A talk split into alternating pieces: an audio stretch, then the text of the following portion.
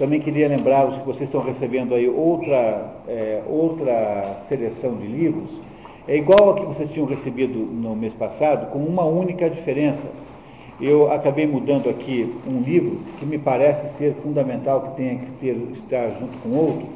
Então eu botei aqui uma, um inimigo do povo do Ibsen, junto com o rinoceronte do, do Ionesco, porque o que eu aprendi aí esse ano é que esses dois livros aí só podem ser compreendidos um em função do outro, porque eles são extraordinariamente é, interrelacionados, esses dois livros.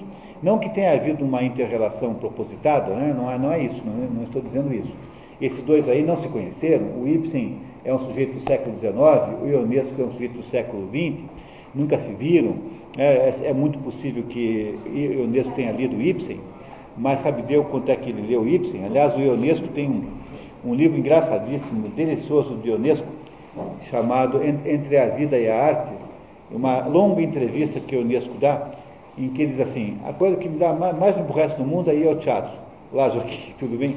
Eu gosto mesmo é de ler peças. Agora, o negócio da encenação não é tão importante assim. e, e ver a peça encenada é terrivelmente aborrecido, dizia eu mesmo. Agora, eu leio cinco peças por dia, é, mas eu prefiro ler a peça do que vê-la encenadamente, o que é um, um comentário, para dizer o mínimo, curioso, né, para um diretor de teatro, para um autor de teatro. Pois então o que eu fiz foi trocar um livro desses aí, eu nem lembro qual foi que eu tirei, para ser bem sincero, alguém, alguém teve que ir para o sacrifício. Então foi retirado um livro. Morte em Veneza. Então foi a Morte em Veneza. Fica para 2011. É, a Morte em Veneza fica para 2011. Eu tinha que sacrificar alguém, então eu peguei aí o, o, o imediatamente anterior ao rinoceronte e botei aí no lugar a, o inimigo do povo, porque o inimigo do povo é uma peça é, armadilha. Todo mundo que lê pensa que entendeu uma coisa e quando você vai ver, na verdade, é outra coisa. E dá para entender muito bem, então, o inimigo do povo quando você o compara com o rinoceronte do Ionesco, que é basicamente o mesmo tema, embora, é claro, que em dois contextos históricos, sociais, é, étnicos, é, estilísticos completamente diferentes. Então vocês têm aí a lista nova, e eu prometo então mandar para, por e-mail para vocês a listagem de todos os livros com as indicações bibliográficas para vocês poderem ler os livros antes, se quiserem, né? Não é isso? se vocês tiverem vontade, terão aí os livros para ler. O nosso dia de hoje é muito, muito importante, porque hoje a gente tem aí um livro importantíssimo, que é o livro Dom Quixote, de Miguel de Cervantes. Uh, Miguel de Cervantes é o, é o digamos, é o, é o, precursor do romance. Esse livro aí é o precursor desse, dessa modalidade chamada romance embora essa modalidade no século XX esteja, já caiu em, digamos, um certo, uma certa crise existencial, né? hoje o que é um romance hoje em dia? Ninguém mais tem a menor ideia de que seja um romance. Né? A forma romanesca mais ou menos se dissolveu. Eh, as formas estão muito, estão muito, eh, muito frouxas hoje em dia, mas um romance foi o principal instrumento, digamos, foi o principal é, veículo de, de ficcional do século XIX, por exemplo. O século XIX foi o século do romance. Pega os grandes romancistas do mundo, todos os franceses, todos sem exceção, são do século XIX, pega Dostoiévski, século XIX, pega todos os russos depois, são todos do século XIX e assim por diante. Logo, o século XIX foi o século é, mais importante na vida do romance até hoje, e essa modalidade artística chamada romance começa com Dom Quixote no século XVI é, mais ou menos inventado por Miguel de Cervantes. A vida de Miguel de Cervantes é uma vida interessantíssima. Vale a pena a gente dar uma olhadinha na cronologia, já que nós ainda nunca tivemos nenhuma das, das obras dele aqui no nosso programa. Miguel de Cervantes, é, apenas para vocês terem uma ideia do que está acontecendo, em 1508 é, aparece o romance tardio de cavalaria Amadis de Gaula. Por que, que é importante isso? Porque o Amadis de Gaula é um herói é, de cavalaria, que é o modelo existencial do Dom Quixote, por isso é que está aqui é, mencionado. Agora percebam que em 1508 os romances de cavalaria já eram uma antiguidade muito grande, já havia aí uma grande, é, digamos, uma grande é, falta de, já havia aí um, digamos, uma, uma um, é, um certo, um, quadro, digamos, muito uh, fora de época, assim, fora extemporâneo. Né? Havia uma extemporaneidade muito grande em 1508, quando o Amadis de Gaula aparece como romance na Espanha. É?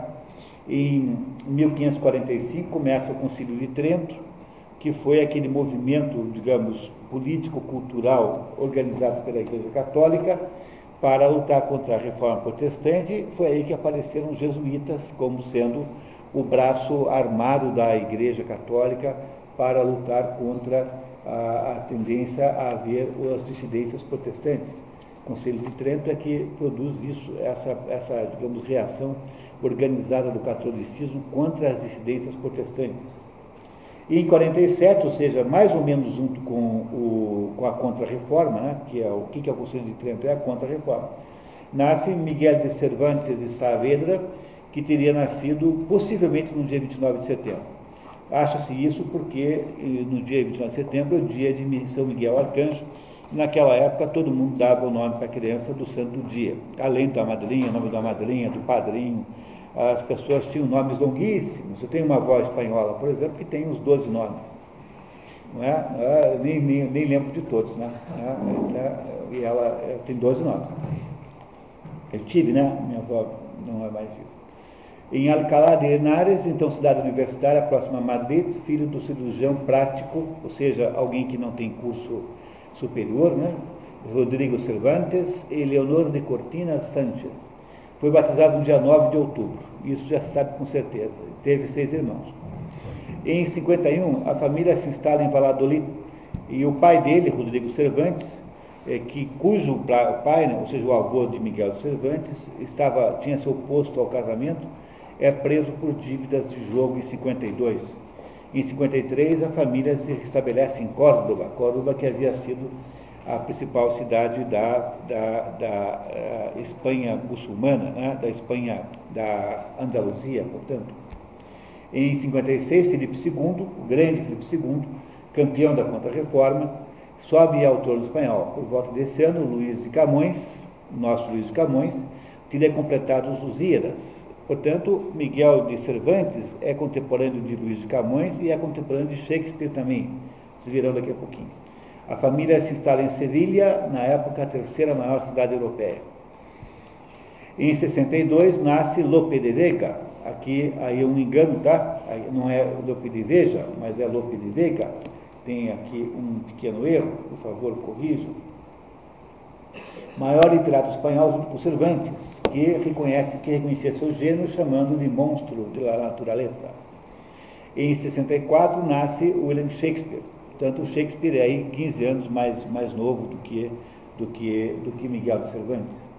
Em 66, a família instala-se em Madrid, onde Cervantes estuda gramática e retórica, portanto, estuda o trivium, é? estuda o trivium, com o erudito erasmista Juan López de Hoyos. Em 68 são publicados os três primeiros poemas de Cervantes.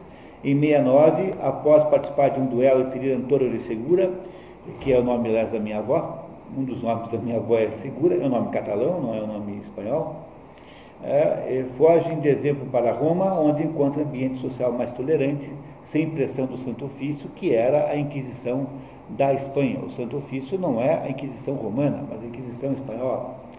Cervantes convive com o esplendor renascentista de Miguel Ângelo, Da Vinci, Tintoretto, Cellini, Tasso. Adere às, às tropas de Diego Urbina, sediadas dos domínios espanhóis da Itália. Esse momento de Filipe II aqui, esse momento é o momento maior de toda a história da Espanha. O Fernando Godet escreveu um livro famosíssimo chamado O Mediterrâneo no Tempo de Filipe II, que faz uma narração do esplendor e da importância política da Espanha no seu momento maior de todos que é o momento em que eh, Miguel de Cervantes está é, vivendo a vida adulta, digamos assim. Em 71, luta heroicamente na coalizão cristã de Dom João da Áustria contra os turcos, no dia 7 de outubro, na Batalha de Lepanto.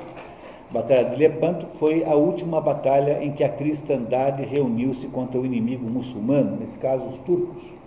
Os árabes já haviam sido, haviam sido vencidos nessa época tem a mão esquerda inutilizada para a glória de la diestra e recebe o apelido de Maneta de Lepanto. A Maneta de Lepanto, porque a sua mão ficou, é, ficou é, sinistrada para sempre. Em 72, retoma a vida militar e participa das expedições navais de Navarino, Corfu, Bizarque e Tunis, sobre as ordens do Manuel Ponce de Leão, que é aquele que andou atrás daquela, daquela tal, daquela fonte da juventude eterna na América, lembra? Eu, por exemplo, quando estive lá em, em Bernardino, lá na, na Flórida, eu paguei 40 dólares para tomar banho naquela fonte da juventude eterna. Vocês verem que vocês verem como não adiantou nada, né? Não deu certo. Você vê como você consegue se jogar dinheiro fora, né? Tá muito bem. Em 73, fixa residência em Nápoles. A Itália, nessa época, era um pedaço da, da Espanha, estava sob controle espanhol. Em 75, Cervantes e seu irmão Rodrigo, regressando em setembro à Espanha na Galera Sol, são apresados pelo pirata albanês renegado Arnaut Mami a serviço dos turcos. Um pirata que o, o, problema é que o Cervantes tinha uma carta de recomendação do governador espanhol, lá de Nápoles, para o, para o, o, rei espanhol. E quando o pirata viu que o Cervantes tinha uma carta do governador, achou que ele tinha valor como, como, como refém né? e resolveu vendê-lo, fazer com transformá-lo em, transformá em objeto de negociação. Né? Como Cervantes leva cartas de recomendações de pessoas importantes, como Dom João da Áustria, julgado valioso pelo pirata e levado com seu irmão para Argel, onde fica cinco anos detido à espera do pagamento de resgate, tendo Cervantes tentado escapar quatro vezes, o que lhe rendeu prestígio junto aos seus captores. Todos aqueles, aqueles eh, os captores ficaram muito impressionados com ele, porque ele era, tinha, fazia um gênero um pouco heróico assim. Rodrigo foi liberado com dinheiro levantado pela família, e Cervantes, prisioneiro de Azanagá, Bey de Argel, é o nome lá da autoridade, só foi resgatado em 19 de setembro de 1580 pela missão redentorista do Frei Juan Gil, que o libertou com o dinheiro de sua mãe do Conselho das Cruzadas, uma entidade beneficente que reunia dinheiro justamente para resgatar reféns é, de, de, do inimigo. Né? Passou cinco anos, portanto, preso, Cervantes, no norte da África. Em 76, o rei Sebastião de Portugal desapareceria na Batalha de Alcácer Quibir, deixando a coroa lusitana sem sucessor e inaugurando o sebastianismo, um dos maiores, mais importantes fatos na história do Brasil, porque o rei tendo sumido, Dom Sebastião era um rei solteiro, muito jovem, e resolveu se meter numa batalha contra os árabes, nessa batalha de Alcácer Quibir, a título apenas de exibicionismo, sem nenhum objetivo militar verdadeiro, e desapareceu na batalha. Não é que ele morreu, ele sumiu. E desde então, os portugueses cultuam a pessoa de Dom Sebastião, criando em Portugal uma espécie de mito nacional, uh, de que esse Dom Sebastião um dia vai voltar. Olha, o homem sumiu em 1576, só para vocês não terem dúvida, né, e que um dia ele vai voltar dirigindo suas tropas para resgatar Portugal dos seus, dos seus infortúnios. Não achemos engraçado, não, porque aqui no Brasil os dois movimentos populares aqui de massa, rebeliões de massa, que foi o contestado é, em Santa Catarina e Paraná, e o, a, a, guerra lá do, de Canudos, em ambos os casos, os líderes, que eram líderes religiosos dessas duas rebeliões, prometiam para os revoltosos que o Dom Sebastião voltaria é, para salvá-los. Portanto, o sebastianismo é que deu ao Brasil essa atitude brasileira de imaginar que o governo que vai resolver o problema e coisas do gênero assim. Não é? O sebastianismo é isso, é uma atitude de achar que o, rei vai voltar para resolver o problema. Mas o mais importante de tudo, né, primeiro é que houve, nasceu essa espécie de, de, de folclore dentro da cultura lusitânia, é, é uma, uma, espécie de, uma espécie de versão lusitana de Elvis não morreu. Não é? Mais ou menos isso. Né? É? E a segunda coisa é que, como os portugueses espertos que são, eh, tiveram que unificar os países, porque não havia sucessores do rei Dom Sebastião, não tinha filhos, era muito jovem, não era, solteiro.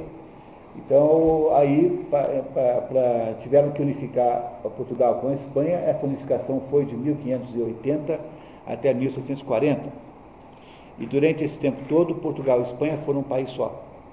E durante esse tempo aí, então, os portugueses espertalhões, como era um país só, acharam-se eh, no direito de transpor a linha demarcatória do Tratado de Tordesilhas. E essa é a razão pela qual o Brasil tem o tamanho que tem e não ficou do tamanho que teria ficado caso, é, veja, caso o Brasil tivesse ficado do tamanho do Tratado de Tordesilhas, teria mais ou menos uns 35% da sua área atual, 40% por aí. E foi aí então que os portugueses mandaram os bandeirantes todos passar para lado de lá e tomaram conta de tudo. Quando finalmente desunificou, não é? Aí o que aconteceu? Os portugueses já tinham tomado posse do Brasil inteiro. Foi é, um fato de importância histórica incrível para a, o destino do Brasil, esse acontecimento que foi contemporâneo da época de, de, de Cervantes. Pois é, né? então vamos parar com essa tese de que português é burro, porque isso é uma injustiça muito grande. Não é? Inclusive, há inclusive uma, uma, velha, uma velha cantilenazinha que revela isso, né? que é assim, dizem que somos burros, mas viemos de Portugal e descobrimos o Brasil. Muito mais burra a Argentina, que estava cá ao lado e não viu.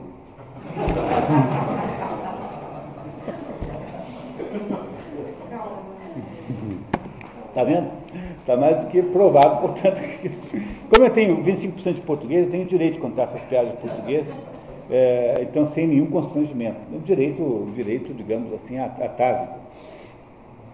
Bom, continuamos, né? Aí em 76 o rei sumiu, né? Em, 80, por força da linha sucessória e, e após pequena resistência, Português, da linha e Portugal e Espanha são unificados num só reino até 1740. Em, 60, em 81, Cervantes vai para Lisboa em missão diplomática ligada à unificação. Quer dizer, Cervantes trabalhou durante, foi um funcionário dessa unificação. Entenderam agora que coisa interessante? O Miguel de Cervantes foi funcionário da unificação, é, entre, da unificação dita ibérica entre Portugal e Espanha. Passa a usar o sobrenome Saavedra no lugar de, de Cortinas, porque havia um homônimo vigarista na época, um outro Miguel de é, Saavedra, que, com quem ele não queria ser confundido. Então ele trocou o nome por razões, assim, digamos, é, aí de estratégia social. Em 84, durante a unificação, portanto, nasce a primeira filha, Isabel de Saavedra, fruta de um romance, fruto de um romance com uma mulher casada, e casa-se nesse ano com Catarina de Salazar e Palácios, natural de Esquivias, região da Mancha, por isso é daí que vem a inspiração para o Dom Quixote ser de la, da Mancha. Abandona a vida, a vida militar, em 85 vai morar em Esquírias e viveria até 1600, dedicando-se ao teatro, teria uma filha com Catalina, e Cervantes publicou o romance pastoral A Galateia, as obras do Cervantes, que não são Dom Quixote, são todas magníficas, mas são, sofrem aquele grande mal, né? É, é, é não são apreciadas convenientemente por causa da uh, excessiva luminosidade do Dom Quixote. É muito chato você ser Haydn e morar e viver na mesma época que Mozart. Haydn é maravilhoso, mas a gente quase não enxerga, porque os, a luz de Mozart é tão grande que atrapalha Haydn. Né? Tem coisas que acontecem assim às vezes, desgraças. Né? Em, em, uh, morre o pai em 85, em 86, Miguel e Catarina se separam, talvez por causa da presença na casa da filha legítima Isabel. Em 87, viaja pela Andaluzia como comissário real do abastecimento, requisitando provisões para a famosa invencível armada Filipe II, 130 navios e mais de 22 mil soldados que foram destruídos por uma tempestade indo para a Inglaterra, o que consolidou o poder marítimo da Inglaterra até o, a Segunda Guerra Mundial. Durante 400 anos, a Inglaterra mandou nos mares por causa deste fato, que foi a destruição por uma tempestade da invencível armada de Filipe II, para, para a qual não é, o próprio Miguel de Cervantes é, é, requisitou provisões né, como agente do governo, né, requisitou significa que fez a confisco né, de azeite e de trigo. Em 92, Cervantes é preso sob a acusação de ter desviado parte do trigo requisitado e também é excomungado por ter estendido a coleta a terras da igreja. Os padres não gostaram da ideia. Em 94, Cervantes volta a Madrid, onde é nomeado coletor, cobrador de impostos, apesar de querer ir para as colônias. Em 97, o banco onde o Cervantes depositava a arrecadação quebra, ele é responsabilizado e encarcerado por cinco meses. Começa a escrever o Dom Quixote aí nesse, nesse momento dessa prisão. Em 98 morre Ana Franca e nesse ano assume a coroa Felipe III, cujo governo não foi grande coisa. Em 1804, Cervantes Família transfere-se para Valladolid, para a nova sede do governo de Felipe III, onde vivem precariamente. Em 1905, o editor Francisco Robles, de Madrid, publica a primeira parte do engenhoso fidalgo Dom Quixote de La Mancha, que é metade do livro que nós vamos estudar hoje. O livro é um sucesso instantâneo. É tão grande o sucesso que sai em seguida uma edição, uma edição pirata da segunda parte, ou seja, um, um imitador escreve a segunda parte do livro como se fosse Cervantes que estivesse escrevendo, tamanho sucesso que houve da primeira parte. Cervantes, em vez de se aborrecer com isso, escreve a sua segunda parte e faz de um modo engraçadíssimo. Quer dizer, ele faz na segunda parte, bota o Dom Quixote e o Sancho Panza furiosos porque alguém havia escrito uma cópia, né, havia escrito uma versão ilegítima da história dos dois. Ele usa esse fato como motivador da, da terceira viagem, né, da segunda com Sancho Panza e da terceira viagem que é feita. Portanto, tudo isso é extremamente romanesco, né? deu, deu certo. Né? Em 1906, o assassinato misterioso de Dom Gaspar de Espeleta joga suspeita sobre a família de Cervantes, que vai toda presa. Sua filha Isabel suspeita de ter atraído a vítima de má reputação para um acerto de contas de honra. São inocentados. A ideia, a acusação que se fez é que Miguel teria matado o, o, o, o conquistador, né, o sedutor da sua filha esse tal de Gaspar de Espeleta. E, e, nesse mesmo ano, Felipe III volta a Madrid e com ele Cervantes e família, para tapete do governo. Em 1609, Cervantes entra na confraria de escravos do Santíssimo Sacramento, uma espécie de entidade de caridade, uma espécie de entidade religiosa para leigos. Em, em 12 são publicadas tradução inglesa e francesa da primeira parte de Quixote, coisa incrivelmente precoce para essa época. Em 13 publicou novelas exemplares, um conjunto de 12 narrações breves do gênero, picaresco, em que o herói é, é pragmático e não romântico, como no romance de Cavalaria. Cervantes, Cervantes entra na Ordem Terceira de São Francisco. Em 14, ele publica o poema Viagem ao Parnaso e dedica a Rodrigo de Tapia, de apenas 15 anos, filho de um consultor do Santo Ofício, o que parece ser apenas uma maneira de garantir a não perseguição pelas autoridades religiosas aparece a continuação do Quixote, de autoria de Alonso Fernandes da Villaneda, que alguns julgam, mas sem provas, ser o próprio Lope de Vega. Essa continuação aí é aquela ilegítima. Não é? Em 15, Cervantes publica oito comédias é, e oito entremédios novos, nunca antes representados, e publica-se a segunda parte da, do romance, escrita por ele mesmo, e no dia, em 16 morre em Madrid, no dia 23 de abril, enterrado no convento das Trinitárias Descalças. Como a ideia aí era viver sob pobreza total, não, não há nem mesmo, não foi nem mesmo posta uma lápide sobre o túmulo de Miguel de Cervantes, portanto não se sabe onde ele está de fato enterrado. Não é? Alguém definiu como viejo, soldado, hidalgo e pobre. Nesse mesmo dia, em, dia 23 de abril de 16, na, morre Shakespeare em A Stratford upon Avon, o que seria uma coincidência incrível, não é? De vez em quando acontece isso, né? Três sujeitos que morreram no mesmo dia. O John Fitzgerald Kennedy, o Aldous Huxley e aquele, aquele é, Tolkien, é, ou não, C.S. Lewis. C.S. Lewis mais o, o Aldous Huxley e mais o John Kennedy morreram os três no mesmo dia. Depois, quando se reviu o calendário inglês, porque havia lá uma falta de ajuste, descobriu-se que não era no mesmo dia, era muito próximo, mas ficou é, mais ou menos mitologicamente definido que Shakespeare e Miguel de Cervantes morreram no mesmo dia, o que, o que é sempre uma coincidência né, interessante.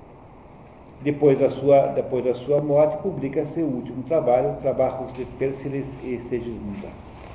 E essa é a história de Miguel de Cervantes, um sujeito que teve uma vida muito difícil.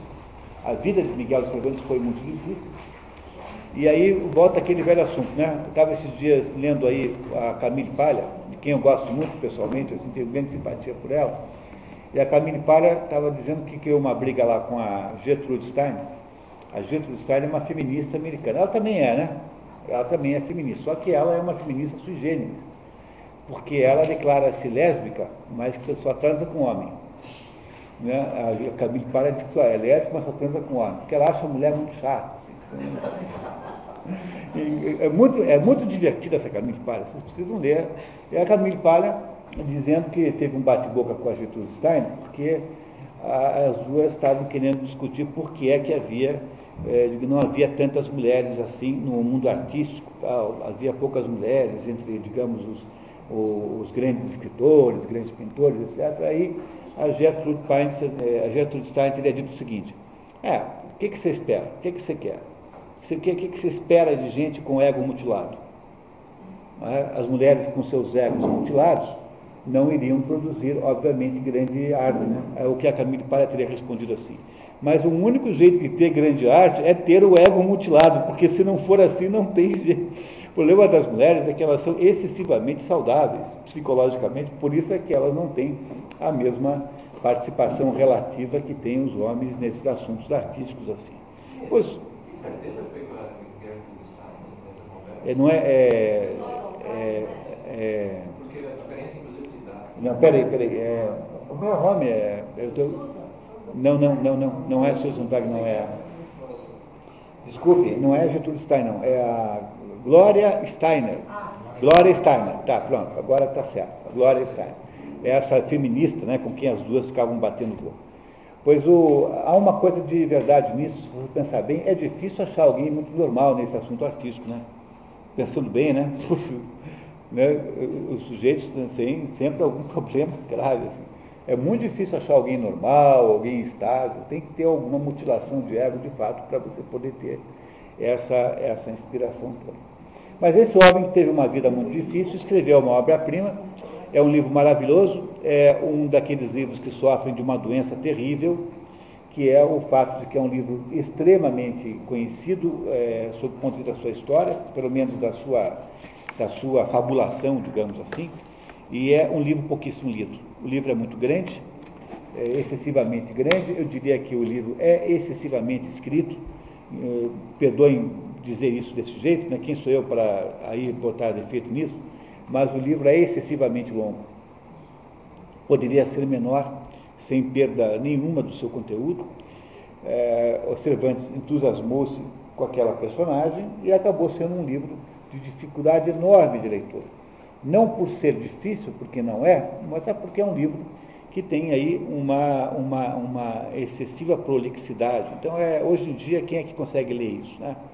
É, o problema dessas formas antigas de arte é que elas são inviáveis. Quem é que consegue ler, ouvir o Anel dos Ibelungos, o Círculo do Anel dos Ibelungos, que são quatro, ó, quatro vezes quatro horas e meia?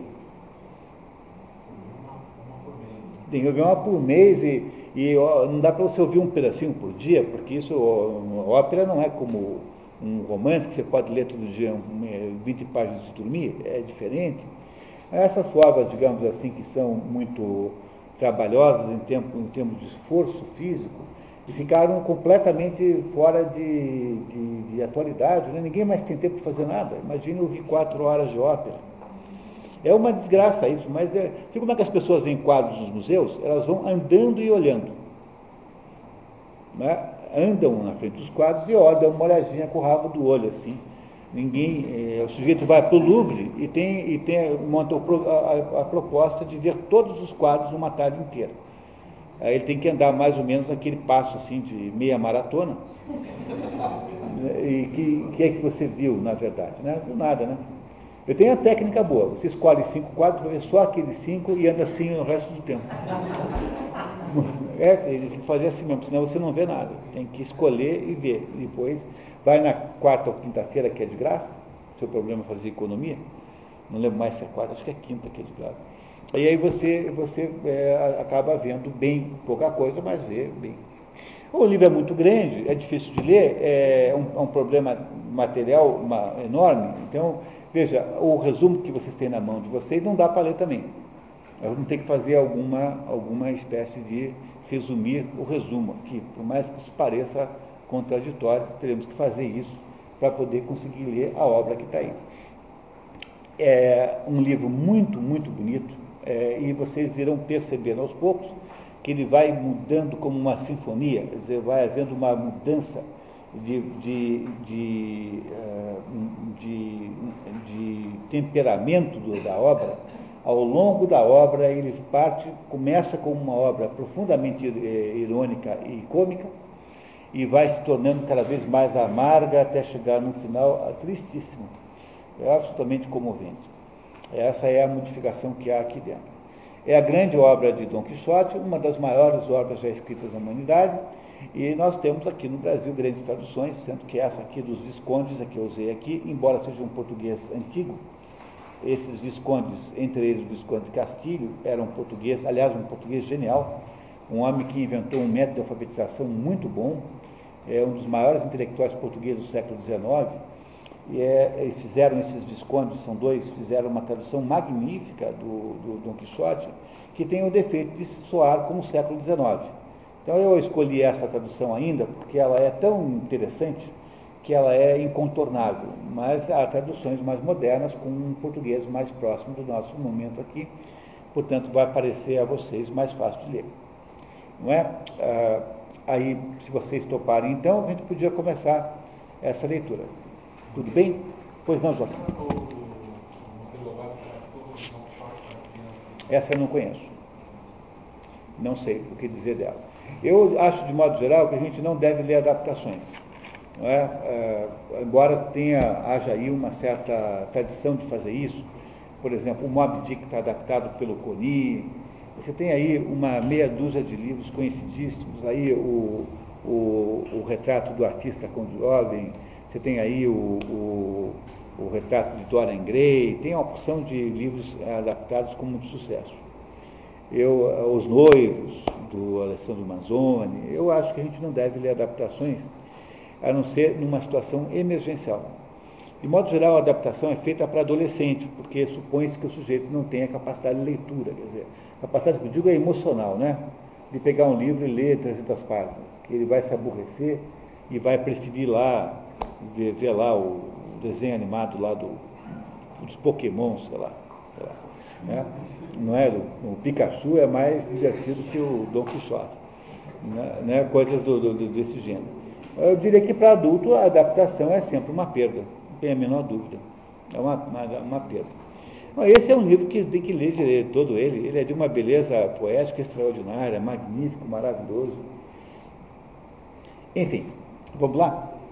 Eu começo lendo aqui esse pequeno pedacinho de entrada, né? publicado em duas partes, 1605 e 1615, a obra O Engenhoso Fidalgo Dom Quixote La Mancha, é o avô do romance escrito.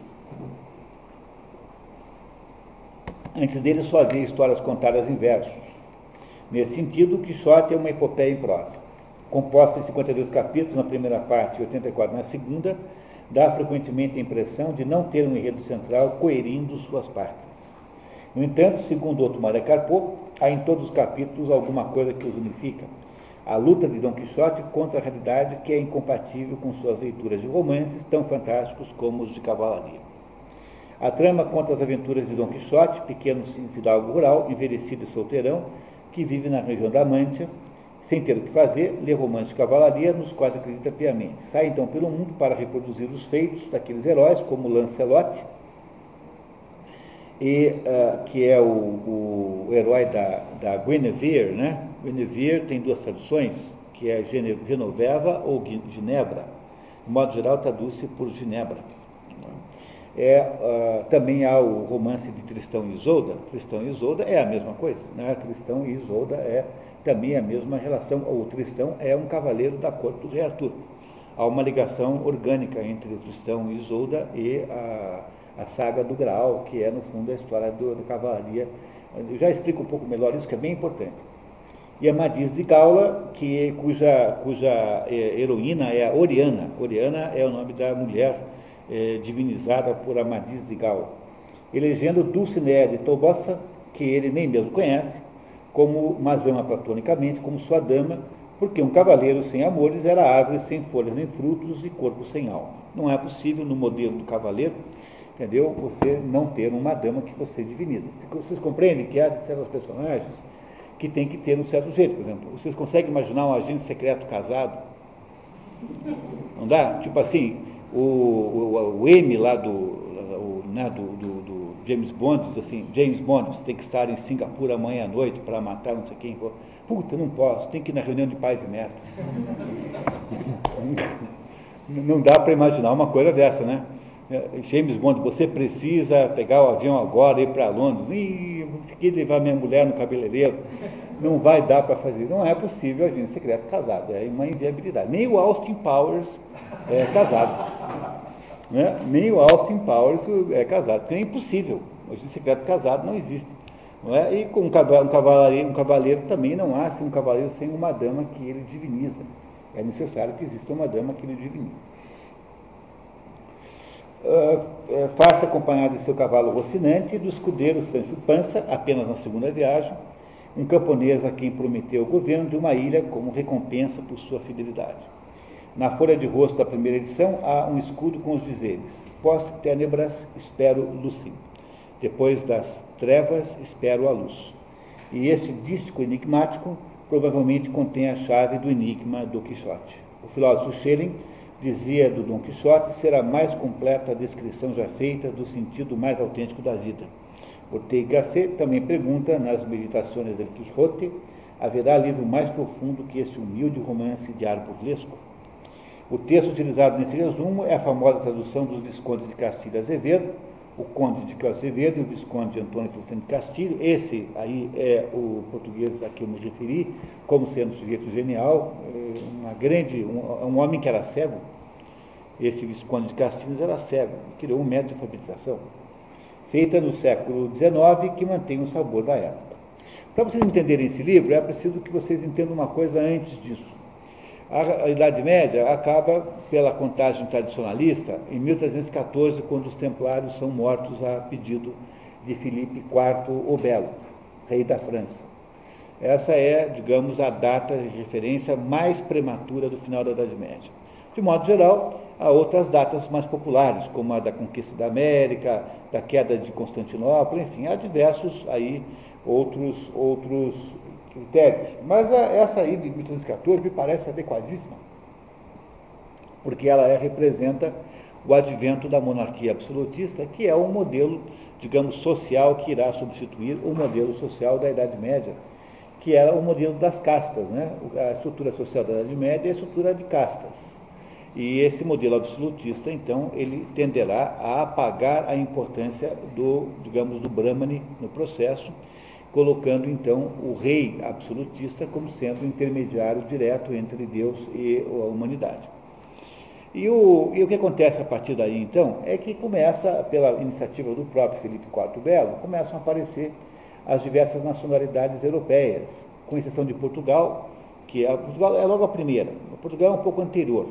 É? Logo em seguida começam a aparecer as outras nacionalidades e começam a se formatar os países europeus que dariam origem à Europa moderna.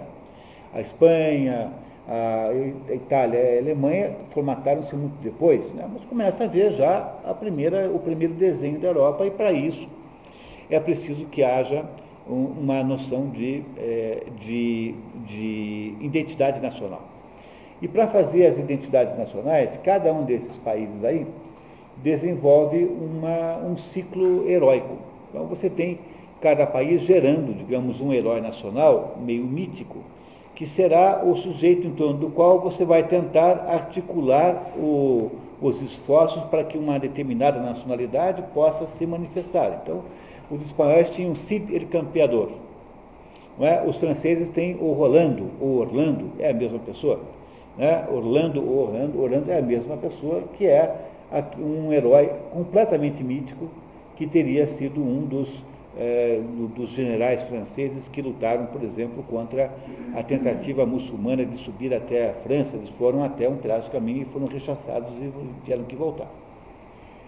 A Alemanha, depois, muito mais tarde, né, pela mão, sobretudo, de Wagner, vai inventar o Siegfried, que na verdade não foi Wagner que inventou, mas irá transformar o Siegfried como sendo o herói germânico típico os ingleses irão inventar o rei Arthur e o ciclo, o ciclo do Graal, que é a história de Tristão e Isolda, mais rei Arthur e os, e os cavaleiros da Távola Redonda. E Esse Amadis de Gaula é um herói francês, Gaula é a França, que é já muito, já é muito posterior, quer dizer, já, já é fora de moda, já não está mais dentro da moda. Mas foi por meio desses heróis nacionais que se formataram as nacionalidades na Europa. Portanto, houve um momento na história da Europa que era necessário que houvesse, então, esse culto cavaleiresco ao herói, que estabelecia, então, digamos, uma identidade para que aquele povo pudesse dizer assim, nós não somos mais é, tal coisa, agora somos a França, ou somos a Itália, ou somos a Alemanha, ou somos a Suíça. Enfim, cada país desses criou aí uma espécie de ciclo heróico. O Brasil tentou fazer isso. Tentamos aqui fazer isso com o índio Peri. Teve um momento da história do Brasil em que tentou fazer isso com o, Carlos Gomes com o Guarani, de tentar transformar o índio brasileiro numa espécie de herói, para em torno do índio brasileiro haver aqui também a construção de uma identidade nacional, coisa que fracassou totalmente, porque os nossos índios não têm um currículo vitae adequado, quer dizer, havia pouca, pouco conteúdo ali, não dava para inventar tudo, não pegou. É, mas o, os livros do José de Alencar, Iracema, né, o, o, Gonçalves Dias, por exemplo, né, foi o que teve mais sucesso. E o melhor de todas essas obras é a obra né, do, do, Gonçalves Dias. Essa ideia do, digamos, da, do herói índio que se tentou fazer no Brasil foi uma tentativa de fazer isso, mas não deu certo aqui. Né? Esse nunca foi tentado transformar em herói, nunca ninguém tentou. Não, não no Brasil como um todo, talvez no, no, no, na parte área do Nordeste, sim. Mas o, o, que houve com o índio foi uma tentativa nacional. Carlos Gomes fez uma ópera chamada Guarani, para dizer que o índio brasileiro era um herói. Não é? Mas o índio brasileiro não tem o mesmo potencial para isso, como tem, por exemplo, um fulano como o rei Arthur, que afinal de contas está à frente da cristianização da Inglaterra. Não é? Tá? Aquilo é a cristianização da Inglaterra, em última análise, é a mistura, digamos, da tradição celta, da tradição nórdica com a tradição cristã. Aí há uma, uma interação muito mais rica, muito, a potência disso é muito maior. Né? Rolando, ou Orlando, tem esses dois nomes. Não é? Rolando. Tem uma, o, poema, o poema mais importante é Chanson de Roland, Canção de Roland. Esse Orlando é o É, os dois têm esses dois nomes. Né? Chanson, Chanson de Roland. O Orlando é o, o, herói, o herói francês. Bom, então o que eu precisava dizer para vocês isso, para vocês entenderem que aí entre 1300 alguma coisa e essa época que, em que o livro foi escrito, o que você tem, então, é essa construção das nacionalidades, e a construção das nacionalidades, de modo geral, faz-se por meio de uma identidade nacional. Você tem que construir um país a partir de um pressuposto mítico, porque toda nacionalidade tem que ter uma espécie de mito fundador. Não é? O mito fundador da Espanha que é? É o Cid expulsando os árabes. Então, Cid el Campeador, é, Cid el Campeador é aquele homem, é aquele herói espanhol, e se ele existiu ou não é completamente secundário, porque no fundo não tem a menor importância. Se o rei Arthur existiu ou não, é secundário. É? Esse homem é que faz a recuperação do território para, contra o invasor e recupera e funda a Espanha. Então a Espanha nasce sob o signo de um herói que produz esse efeito. Pois é essa, esse é o contexto que está por trás das histórias de cavalaria, que na época em que Miguel de Cervantes escreveu o, o Dom Quixote já estava um pouco fora de moda, já era meio demodê. Não é? O Amadis de Gaula é um herói tardio, digamos assim, né? tanto é que quase ninguém viu falar dele, porque ele é muito tardio, já não tem mais o mesmo significado, não tem mais a mesma importância. Pois essa história aqui passa-se em torno disso um velho, para os critérios da época, o homem tem só 50 e poucos anos, mas era considerado velho, é, que tem uma, uma, que é descrito na obra como sendo a magro, alto, longilíneo, é uma personagem de, de El Greco. Vocês imaginarem como é o Miguel, de, como é o Dom Quixote, é imaginá-lo como sendo uma figura de El Greco. Esse homem, então, é um solteiro, vive lá numa pequena propriedade agrícola, cuidado por uma empregada, e, e, e, vive lendo livros, no tempo em que os livros eram caríssimos, em que os livros eram objetos de luxo. E ele passa a sua vida lendo o quê? Romances de cavalaria, o único tema que lhe interessa, romances de cavalaria. Sobretudo, romances do Amadis de Gaula.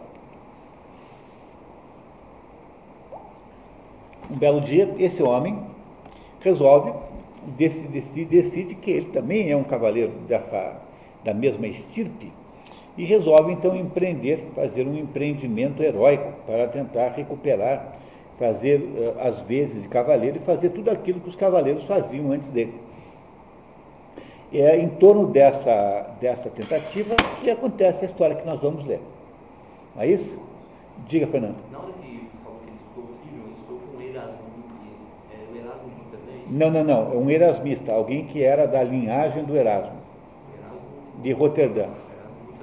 É, aquele famoso Erasmo de Roterdã, quer dizer, com um discípulo do Erasmo de Roterdã não com o próprio. Tá? Ok? Muito bem? Estamos prontos? Então, Josi, por favor. Parte 1, publicada em 1605. Prólogo. Cervantes diz que é padrasto da obra e é nasceu na prisão. Reparem que maravilhosa ironia com que a tradução é muito fiel, porque o português e o espanhol são muito parecidos, né?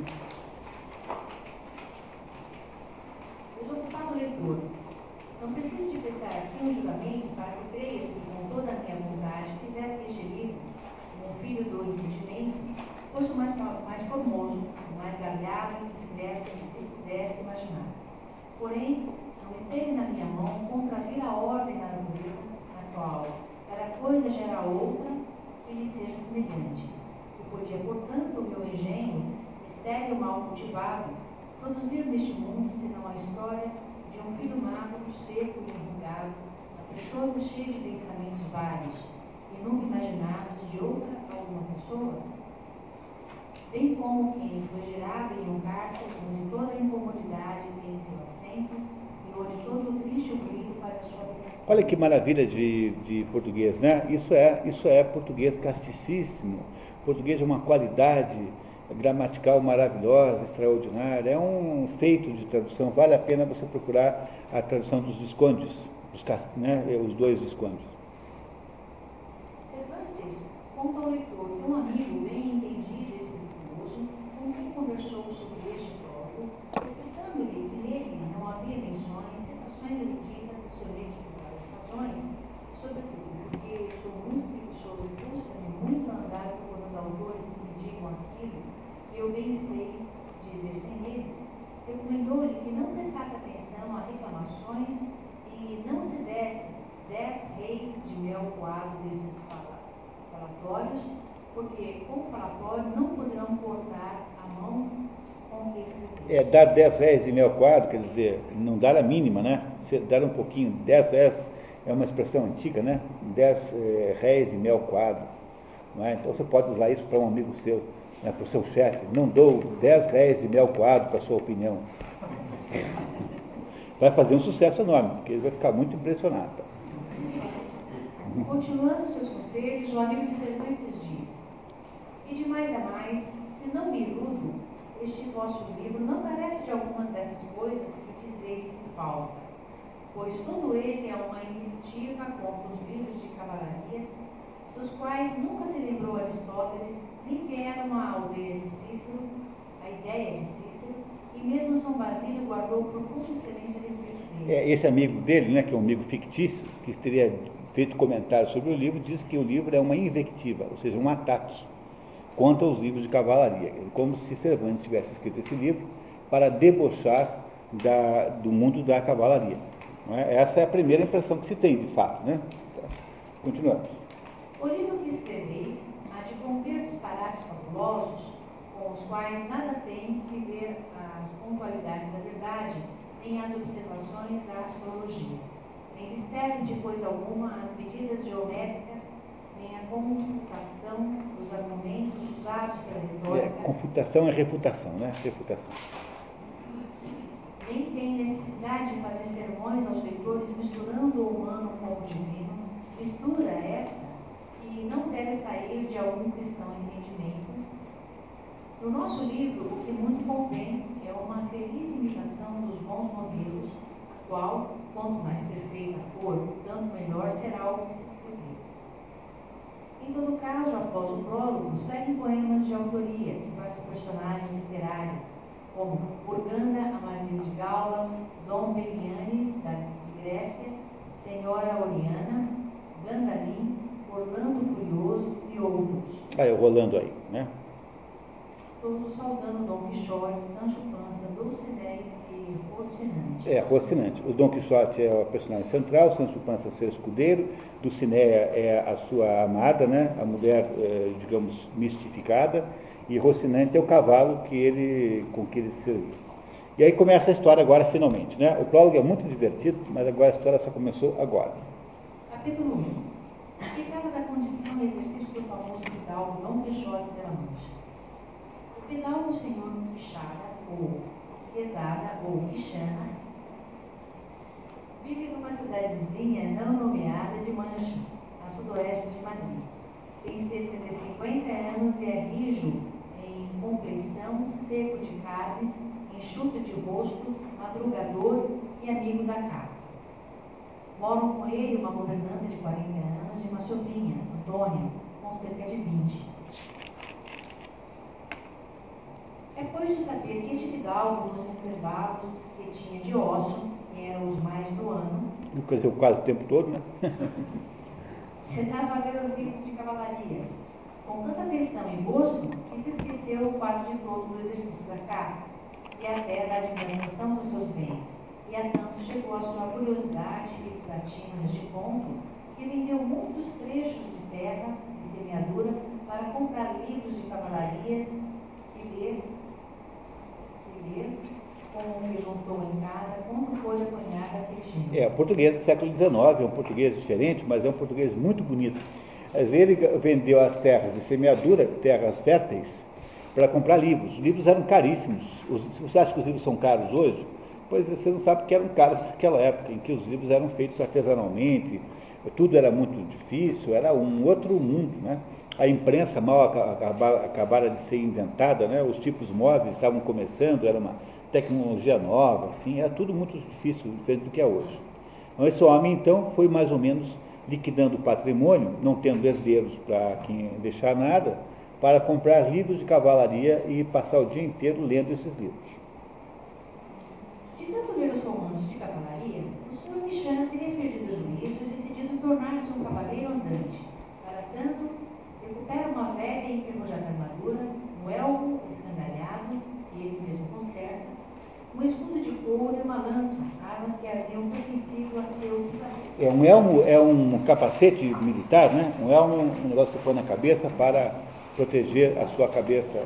Ou seja, ele põe uma armadura militar e declara ser ele mesmo um cavaleiro. E batida seu velho cavalo de Rocinante, o imagina superior ao século de Alexandre e ao Babieca. Para si adota o nome de Dom Quixote. Nota 1. Quixote é o nome da armadura que protege a coxa do combatente, uma espécie de perneira blindada. Aqui adiciona de la Mancha, como o cavaleiro Amadis de Gaula havia feito, referindo-se à sua terra, Gaula. Faltava, no entanto, uma dama, porque um cavaleiro sem amor era uma árvore sem folhas, sem frutos, e corpo sem alma. E Dom Quixote escolhe a Dolça Lourenço, uma camponesa por quem ele andava platonicamente apaixonado, apesar de ela nunca ter desconfiado, e a rebatiza Dulcinea del Toboso. Tomou só. É, Na verdade, nunca viu, a- nunca falou com essa moça, ele conhecia assim de vista de longe. Ele arrumou então essa, esse modelo feminino, né, que é a Dulcinea del Toboso, inventou que esse é o nome dela, e agora estava quase pronto, né? faltou um pouquinho agora para você ter então o modelo do cavaleiro pronto. né? capítulo 2, eh, que trata da primeira saída que fez de sua, de, de, sua terra face com o engenhoso Dom Quixote. Dom Quixote parte para suas aventuras em certo dia de julho, sem a ninguém dar parte de sua intenção. Repare que não existe Sancho Panza ainda. Essa primeira saída não tem Sancho Panza. tá? É, é uma saída solitária. Cavalgando a campo de Montiel, a caminho da primeira intervenção heróica, lembra-se, no entanto, de que não havia sido ainda armado cavaleiro, e pensa nas glórias que o futuro lhe reconheceria.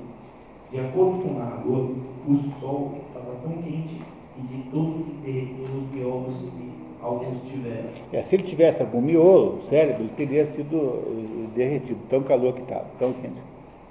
É, Dom Quixote chega a uma estalagem onde encontra duas moças dessas que chamam de vida fácil, que julga serem damas de um, cavalo, de um castelo com suas quatro torres e cochuréus feitos de luzente prado, sem lhe faltar a ponte levadiça e ca- cava profunda, e mais acessórios que em semelhantes castelos se Debuxam, debuxam, é, reparem como parece com o espanhol, debuxam, né, com J, debuxam é português legítimo, né, só que é um- uma forma que foi abandonada no século XIX, hoje em dia não tem mais, mas é português legítimo. Quer dizer, o que ele chega então, portanto, numa espécie de, de hospedaria e a vê aquilo como se fosse um castelo é, pertencente lá a algum nobre. Ele vê aquela hospedaria é, e, e a interpreta como se fosse um castelo com todos os ingredientes que um castelo tem que ter. Sob risada das mulheres, Dom Quixote diz que sua vontade não é outra que não servi-las e toma o gordo vendido pelo alcaide dentro da fortaleza. O alcaide que serve uma porção de, do mal remolhado e pior cozido bacalhau. Um pão tão negro e tão na cara como as armas de Dom Quixote. É, mal remolhado significa mal hidratado, né? Mal hidratado, remolhado, né? Mal hidratado. Tudo servido na boca pela senhora da estalagem, já que, imobilizado pela armadura, o fidalgo não consegue comer sozinho. Então imagine a cena, né? O sujeito, sujeito assim, meio durão, né? E come pela, pela dona da estalagem que o serve uma comida horrorosa e ele acha que está num castelo medieval onde ele, onde ele, né, onde ele irá cumprir a sua primeira etapa como cavaleiro. Isso é o Dom Quixote. Reparem que o tom do livro é, nesse início, completamente cômico. É muito engraçado, é muito divertido, é hilariante. Alguns momentos são preciosíssimos de humor. Né? Vocês verão aí em seguida. Capítulo 3, no qual se conta a graciosa maneira que teve Dom Quixote em armar-se cavaleiro. Naquela noite, Dom Quixote não dorme, velando armas, esperando ser sagrado cavaleiro pelo alcaide no dia seguinte. É, o que é velar armas é você passar a noite na capela rezando para que Deus ilumine a sua, a sua existência de cavaleiro. Porque reparem que no modelo medieval, a, a, a segunda casta, que é a, a casta do príncipe, guerreira, tem de ser sagrada pela primeira, que é a bramânica. O sacerdote é que tem que dar a autoridade moral para o príncipe exercer a sua autoridade eh, secular. É? Portanto, você passa a noite velando as armas, deixando as armas na capela, rezando, e depois no dia seguinte, então, tendo feito esse exercício, o, então alguém que tem autoridade maior que você, o sagra, a sagração do cavaleiro. E isso tem que ser feito porque ele ainda não era cavaleiro, tinha que ser sagrado por alguém, não pode se auto-sagrar, não é? E vamos ver o que acontece. O vendeiro, que era, como já se disse, pouco, folgazão e já tinha suas desconfianças da falta de juízo gosto, acabou de o reconhecer quando tal lhe ouviu. E para levar a noite de risota, determinou-se fazer-lhe a vontade. É, risota. Risota é na galhofa, quer dizer, assim para se divertir, entrou, resolveu entrar no jogo do velhinho, não é? Dizendo assim, ah, então tá bom, vamos amanhã eu vou sagrar o senhor mesmo. Tá? Eu sou de fato o alcaide da fortaleza. Né? No dia seguinte, o vendeiro fala de dinheiro com Dom Quixote e confirma suas desconfianças de que ele não tem nenhum. O comerciante explica-lhe que, embora isso não, nunca seja dito nos romances, por ser óbvio estar subentendido, os cavaleiros sempre levavam empetrechadas as bolsas. Bem cheia de dinheiro, né? O Fidalgo diz que nunca tinha lido nas histórias dos cavaleiros andantes que nenhum os tivesse trazido. Já viram um cavaleiro que paga a conta do, da, da hospedaria? Ninguém paga a conta. Não faz parte do espírito do cavaleiro pagar a conta da hospedaria. Não tem cabimento isso. Portanto, com a referência que ele tem é o romance de cavalaria, ele não acha que tem que ter dinheiro, porque isso não é para alguém que é um cavaleiro, isso é para os outros mortais comuns. Né?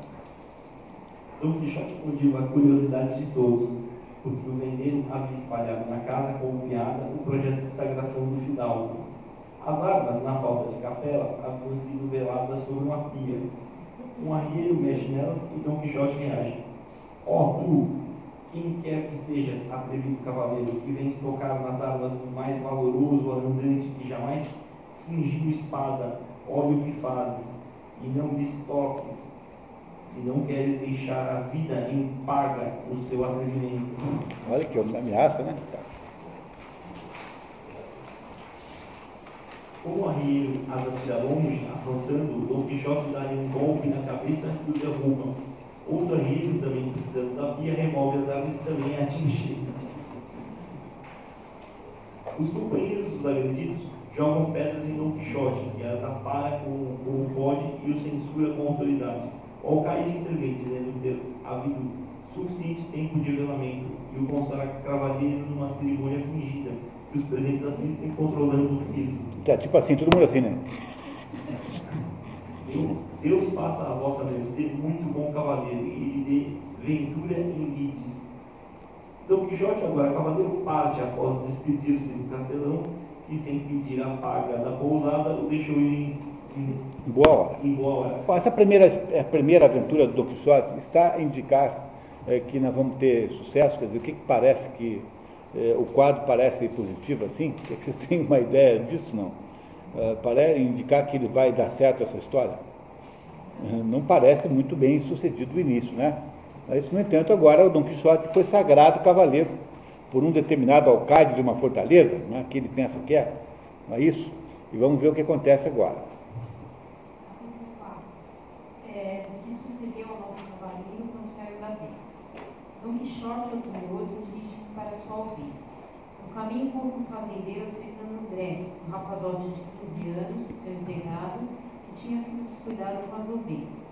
Dom Quixote, vendo naquilo uma injustiça, interpela João ao burro, fazendeiro. Mas o homem lhe explica que o rapaz deveria cuidar das ovelhas, mas de dia a dia me falta um. Sempre desaparece uma ovelha. Dom Quixote obrigando a desatar o rapaz e pagar-lhe os salários atrasados. Obrigam a o rapaz e pagar-lhe os salários atrasados. Tendo obtido a promessa de Aldudo, que supunha ser um cavaleiro, Dom Quixote meteu as esporas no Rocinante e em breve espaço se apartou deles. Já longe, Dom Quixote não viu que o fazendeiro deu em André surra maior ainda, que o deixou por morto. É lá na frente, depois, bem lá na frente, o Don Quixote encontrará esse André, aí em outra circunstância, e dirá, está vendo? Aqui está o exemplo de como um cavaleiro é importante. Eu salvei aqui o André né, de uma surra. Daí diz assim, André, olha, na próxima vez que o senhor me encontrar, o senhor fa- qualquer coisa faça menos me salvar.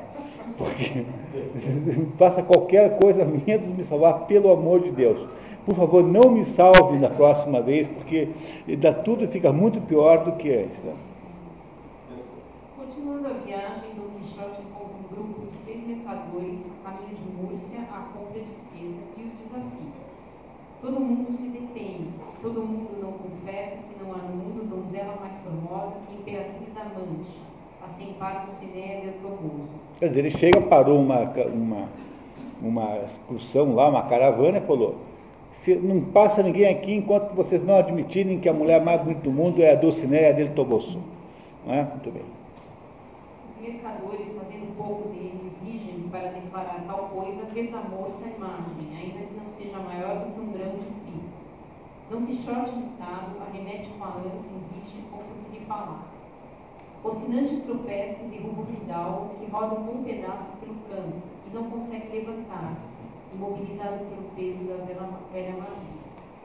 Um dos membros da comitiva toma a lança de Quixote estirado no chão, quebra e, com uma parte, desfere pancadaria tão vasta que, a despeito e pesar de suas armas, remoeu como bagaço. Não está dando certo esse negócio, né? For pensar bem, né? não está funcionando essa excursão. Né? A segunda aventura não parece ter sido bem sucedida também. Não é? Muito bem. Em que prossegue a narrativa da desgraça de nosso cavaleiro. Dom Quixote, estirado ao quebrado, é encontrado por Pedro Alonso, um lavrador do mesmo lugar e vizinho seu, que o reconhece. Senhor Pichano, que o pôs a vossa mercê nesta lástima? Dom Quixote pensa que aquele homem é o Marquês de Manto, seu tio. O nobre Marquês de Manto, meu tio e senhor carnal. Apesar dos disparates, Pedro Alonso o leva para casa à noite para que não vissem ao moído fidalgo tão mau cavaleiro. Na casa de Quijana, a governanta lamentava ao cura Pedro Pérez e ao barbeiro mestre Nicolau o desaparecimento já de três dias de Quijana, atribuindo à leitura dos livros de cavalaria toda a responsabilidade. É, aí, todo ao quebrado daquele jeito que ele está, com a surra que levou, né, é encontrado por um vizinho que o leva de noite escondido e devolve para sua casa. E aí, mais ou menos, acaba a primeira aventura de Dom Quixote, que é feita solitariamente, sem o, o Sancho Panza. E agora, esse barbeiro e esse cura, né, o padre e o barbeiro, o cura é um sujeito culto, sujeito que, que é licenciado, quer dizer, que estudou na universidade, vão montar um plano para tentar ver se seguram o Dom Quixote lá, porque julgam que ele seja insano, né? e gostariam que ele não se metesse mais em encrencas. Olhem que plano eles montarão. Capítulo 6. O curioso e grande subúrbio que o padre Cura e o barbeiro fizeram na livraria do nosso engenhoso hospital. A livraria é biblioteca, né? É o sentido de biblioteca.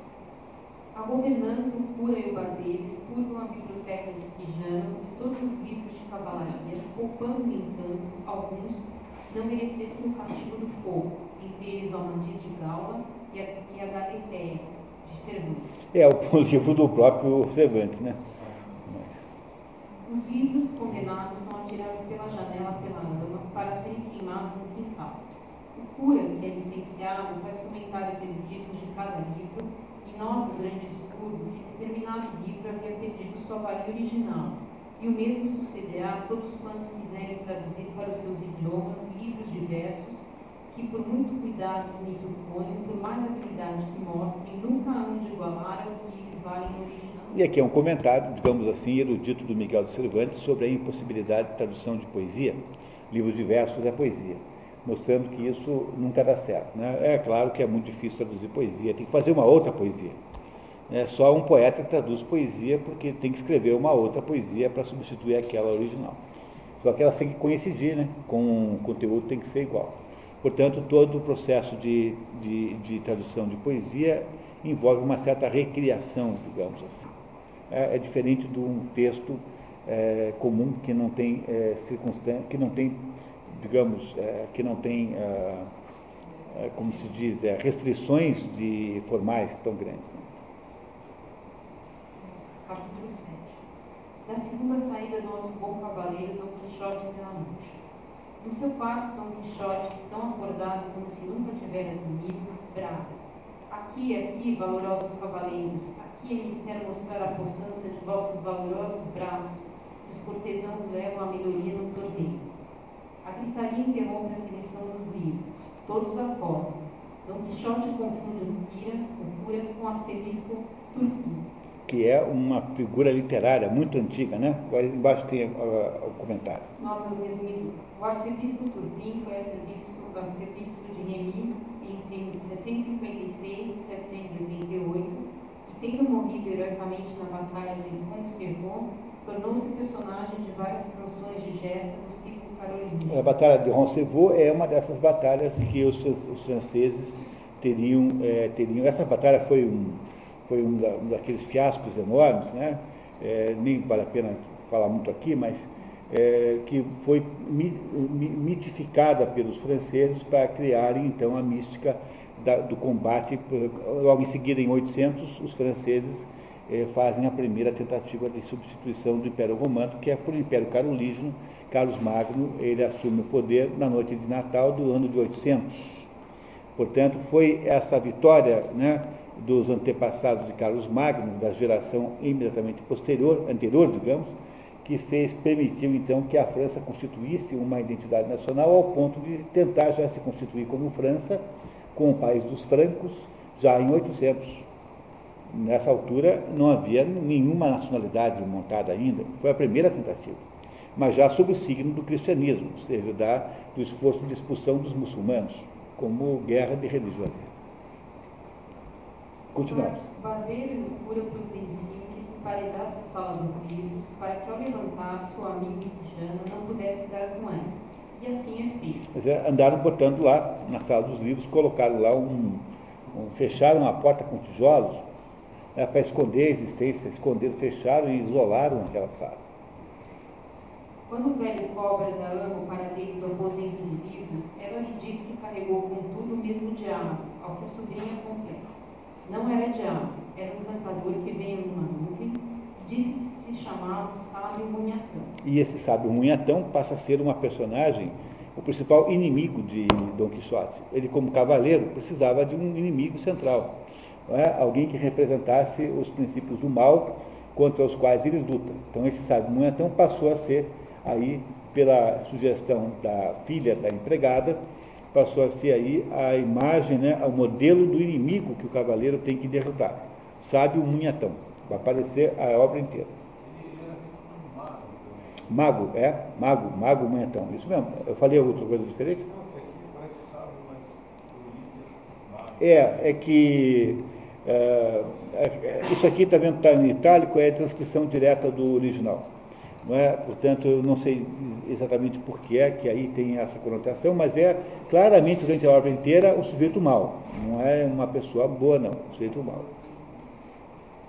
É, Dom Quixote, meio confuso, concorda. Isso mesmo, disse Dom Quixote. Esse é um sábio encantador, grande inimigo meu, e que me tem ojeriza porque sabe por suas artes e letras, que pelo andar dos tempos tenho, tenho de pelejar e circular batalha com um cavaleiro a quem ele favorece, e o hei de vencer sem que ele não possa estorvar. Por isso procura fazer quantas sensatorias pode, e eu digo-lhe que mal poderá ele evitar o que o céu nos, nos, nos está determinado. É, após 15 dias, muito quedo, sem dar mostras de querer decair nos seus primeiros devaneios, Dom Quixote requisitou um lavrador seu vizinho, homem de bem, e de pouco sal na moleira. Quer dizer, meio bobo, né? Meio bobo, né? Desse servir de escudeiro, prometendo-lhe o cargo de governador de uma ilha, caso do pé para a mão uma ganhasse. Caso do pé para a mão uma ganhasse, caso ele conseguisse ter uma ilha, daria de presente, né? Essa ilha chama-se Ilha de Barataria, né? que é a ilha que ele promete para o Sancho Pança, e o Sancho Pança, que é um bobão, é, resolve segui-lo então como escudeiro. Porque como é possível conceber um cavaleiro que não tem um escudeiro? Não é possível. Logo, você precisa ter um escudeiro, senão não é um cavaleiro. Tem sentido nenhum. Tá? Com estas promessas e outras quejandas, Sancho Panza, que assim se chamava o lavrador, deixou mulher e filhos e se assoldadou por escudeiro do final. Que português maravilhoso, né? não sei se vocês gostam disso, mas é tão bonito isso. O português é magnífico. Sancho Panza propõe ir montando no asno, coisa que Dom Quixote estranha. Cismando se lembraria que algum cavaleiro andante teria trazido o escudeiro montado anualmente. É, porque será que isso acontece? Me parece, tem que estar dentro dos cânones da tradição, não é? Portanto, teve algum cavaleiro que ele tenha lido, né, que tenha conhecido na literatura, que tinha um asno, que montava um asno, que parece uma coisa, digamos assim, degradante para um escudeiro de um cavaleiro. Eu não tinha certeza, mas o asno é só o que havia de possível naquela época. De, é, mesmo não tendo se lembrado de nenhum, permite o escudeiro vá de burro. Levantando um pouco de dinheiro com a venda de objetos, atendendo recomendação do pai, Lembra do Alcade que havia dito para ele não viajar sem dinheiro? partem os dois numa noite, sem os ver a uma vida, tão de elevada se foram, que ao amanhecer já se iam seguros de que não os encontrariam, por mais os rastejassem. Ir de levada, quer dizer, ir com tanto entusiasmo, ir até, né, tão longe. Seguem pelo campo de Montiel e Sancho Panza vai cobrando lama da promessa do governo da ilha. Ótimo. Então aí temos agora uma dupla tentando reiniciar aquelas aventuras que já não foram, não deram certo no primeiro episódio. Na primeira tentativa já não deu muito certo. Agora vamos ver o que acontece na segunda, né? Vamos ver. Capítulo 8, por favor. Com o sucesso do valoroso Don Quixote, a espantosa jamais imaginada aventura dos moinhos de vento, com outros sucessos dignos de feliz recordação. É, a imagem mais conhecida da história de Dom Quixote é de Dom Quixote atacando os moinhos de vento. Não é? Essa aqui, então, portanto, é o episódio mais, no- ma- mais célebre da história. Don Quixote descobre 30 ou 40 moinhos de vento. Nota do resumidor, moinhos de vento foram introduzidos na Espanha em 1575. Logo de se imaginar que fossem novidades tanto para Cervantes como para Don Quixote, que tomam por gigantes e os atacam, inferem desigual batalha. Apesar da insistência de Sancho Panza, eram apenas moinhos. Desafio final. Não fujais, cobardes e vis criaturas, é um só cavaleiro que vos investe. ao atingir violentamente o primeiro moinho com a lança, ela se quebra e o cavaleiro e a cavalgadura são jogados ao chão. Acudindo o amo, seu Chupança repara que só poderia desconhecer que ali estavam moinhos de vento. Quem dentro da cabeça tivesse E só a cabeça de vento para achar que ali havia, havia não estavam moinhos de vento. A dupla continua a viagem até Porto Lápis, onde não era possível que se achassem muitas e diversas aventuras. Don Quixote procurou um galho para substituir sua lança.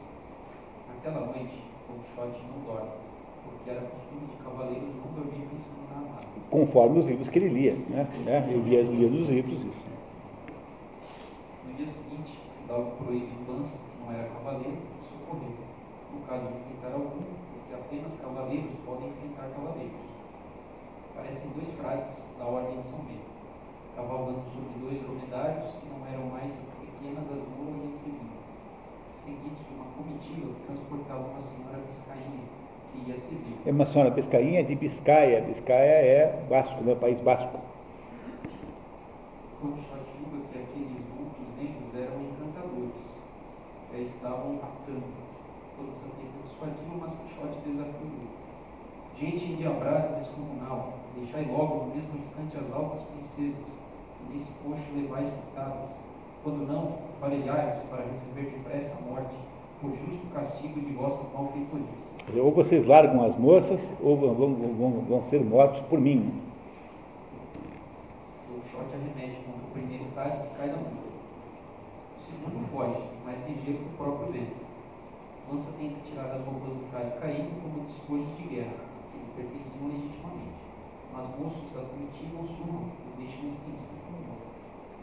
O shot, enquanto isso, apresenta-se às damas da carruagem como seu salvador. Cativo da sem par e formosura Dona Dulcinea do Toboso. Pede-lhes que ao passar por Toboso, agora libertas, contendo-se nessa O cheiro, o colérico descaminha, com pressa e judia Don Quixote. Eles começam a lutar. Don Quixote recebe uma grande mutilada acima do monte. Os dois contendores esperam a iniciativa do outro. Está estabelecido em paz, mas neste ponto exatamente interrompe o autor da história esta batalha, dando por desculpa não ter achado mais notícias dessa fação do Don Quixote, além das várias. Então agora faz o Miguel Silva faz uma coisa lindíssima, maravilhosa no livro, quer dizer assim, bom, agora eu já não sei mais contar.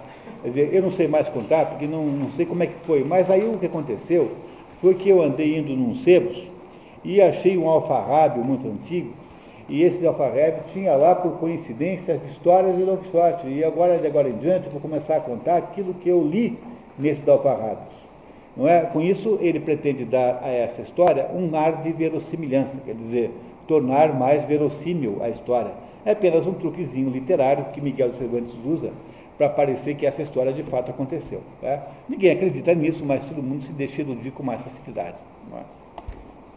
Muito bom, E conclui a estupenda batalha entre o galhardo Biscaíno e o valente Machinho tiveram. Manchego porque ele é de mancha, né? Manchego porque ele é da mancha. não é? Afortunadamente, Cervantes diz ter comprado no Alcaná de Toledo um manuscrito árabe, da autoria do sábio Cinti Hamed de Miguel, historiador árabe, Arábico, né? Que é é árabe, a mesma coisa. depois descobriu conter as partes faltantes da história. Comentando o achado, Cervantes não diz confiar no relato de Beniguel, que os historiadores devem ser muito pontuais, verdadeiros e nada apaixonados, sem que nem interesse, nem temor, nem ódio, nem afeição os desviem direto da verdade, que a filha legítima de quem historia, êmula do tempo, depósito de feitos, testemunha do passado, exemplo e conselho do presente e ensino do mesmo modo que o Cervantes havia feito uma cunha na história antes para nos dizer sobre a dificuldade da tradução de versos, agora ele faz uma cunha para nos fazer um pequeno discurso sobre a função do historiador. Não é? Que, é, que é o que ele aproveitou a fazer agora. Então ele faz aí uns comentários sobre como deve comportar-se o historiador. O livro é cheio de coisas assim. O livro é muito interessante, é muito bem feito, uma beleza de livro, viu? Um negócio maravilhoso, tem que, tem que ler, não é possível. Continuamos. continuação da descrição da luta, dá conta de que o colérico Biscaíno fere gravemente no choque na orelha e este revida com tal violência que o seu opositor começou logo a deitar sangue pelos narizes, pela boca e pelos ouvidos. Subjugado, inimigo, Don Quixote atende aos apelos de mercê das damas e um pouco da morte, com a condição de ele se apresentar a Dulcinea do rosto e colocar-se à disposição dela. E 10. Os graciosos arrazoados que passaram entre Don Quixote e seu escudeiro Sancho A dupla, bem estropiada, continua sua peregrinação por mais aventuras. Sancho Panza teve a santa irmandade, uma espécie de polícia do rei, composta por oficiais de justiça e por criminosos fugitivos da lei. Os poderia perseguir. Quixote tranquilo. É, porque começa a seguir- chegar na- na- nos olhos das autoridades a notícia de que tem um maluco que fica agredindo todo mundo que encontra pela rua, que é o Dom Quixote, e podem ter sido colocados na polícia contra, atrás dele. É isso que ele está. Então, Pança tem esse medo, né? E o que, que diz aí o, o, o Dom Quixote a respeito disso?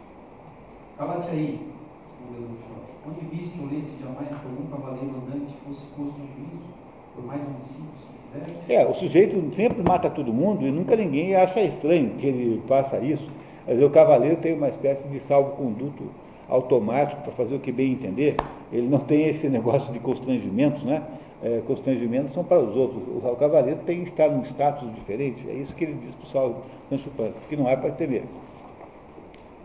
Pança responde que não sabe ler e diz para tratar da orelha do livro. Quixote diz que fará um milagroso bálsamo de ferro-braço, cuja receita tem a memória. Faz juramento de levar vida estoica enquanto não derrotar seu. Esse, esse Ferrabras é uma personagem desses romances de cavalaria. Ferrabras é um gigante mouro. É o sujeito que roubou o bálsamo eh, de Jesus Cristo. Esse bálsamo com o qual era possível curar qualquer ferimento. Esse Ferrabras, então, é o nome de uma personagem literária importante, famosa. Está nessas canções de Rolando aí, tá? aparece nesses, ne- nessas histórias de, de cavalaria. Sendo novamente cobrado no governo da ilha por Sancho, lhe diz quando falta aí então, aí estão o reino da Dinamarca, onde sobra diz, servirão como anel em meio. É, quando você diz, olha, quando é que eu vou ganhar minha ilha? Cara, se não der certo a ilha, eu te, te dou a Dinamarca de presente. Então fique tranquilo. Né? Essa dupla parece ter algum juízo? Clélia, o que, que você acha? Esses dois, tá, tá certo, né? Muito bem, né? Vai dar certo essa história, pessoal. Essa história está se encaminhando para o sucesso. Muito bem, então vamos lá, continuamos. Muito 11. No que a Don Quixote sucedeu com um dos cabreiros. Don Quixote e Sancho Panza encontram seis cabreiros que os convidam para comer. Certos tassalhos de cabra que estavam numa caldeira e ferveram lume. É, caçados é nacos, pedaços, pedaços de carne, de cabra, né? Sancho, respeitando a hierarquia, não quer comer junto com seu amo, mas Quixote o puxa pelo braço e o obriga a sentar-se no pátio, dizendo conforme São Lucas, quem mais humilha, mais se exalta. Dom Quixote come queijo e toma vinho. Faz discurso homenageando a idade de ouro. Chega um pastor que tem de bem namorado, declama poemas uma dama chamada Olaia, Eulalia. Um dos cabreiros aplica folhas mastigadas de rosmarinho, e E aqui então começa a primeira história dentro da história. Isso é muito comum na obra inteira. Nós não vamos poder ler isso porque nós não terminamos hoje. Então aqui esse pastor conta a história dos seus desamores, dos seus problemas românticos, e nós vamos é uma história dentro da história que não tem importância no conjunto. Então nós vamos pular aí o capítulo 11, capítulo 9, 10, 11, 12, 13, 14 e vamos finalmente para o capítulo 15 na página 9. Aí então nós pulamos uma história dentro de uma história de um pastor que, eh, vai, que morreu de desgosto amoroso, porque não conseguiu lá obter a dama que ele queria. Ah, Essa história aqui será contada ao pé do fogo ali, naquele momento. É uma história dentro da história. Essas coisas que transformaram a obra numa obra muito prolixa. É? Aí, no capítulo eh, 15, volta então mais ou menos aí, não é, o, o- a, continu- a continuação. Só para vocês saberem, a tal da, da noiva, a mulher que não quis ser, ah, que não quis ser, eh, eh, não quis o tal do pastor, né, chama-se Marcela. Essa Marcela, então, é, é que no final da história a Marcela aparece e dizendo que ela tinha toda a razão, que ela- a própria Marcela aparece ali, a Marcela, a pessoa da Marcela, aparece e defende-se dizendo que ela não tem obrigação nenhuma de que ficar com quem ao, quer que ela fique, ela pode escolher, ela tem direito de escolher o homem que ela quiser. É isso que ela diz, então, e é assim que acaba esse episódio em Cunha. Passamos então para o capítulo 15, na página 9, por favor. Capítulo 15, em que se conta a desgraçada aventura que se deparou a Dom Quixote ao topar com os desalmados Iambueses. Nota, gente do povoado de Iambas, que existe tanto na província de Soria e de Segóvia. Ninguém sabe, não sabemos qual dos dois é. Conta o sábio Cid Anete Beningeli que após o enterro, Enterro de quem? Daquele sujeito que morreu de desgosto amoroso porque a Marcela não o quis. Né?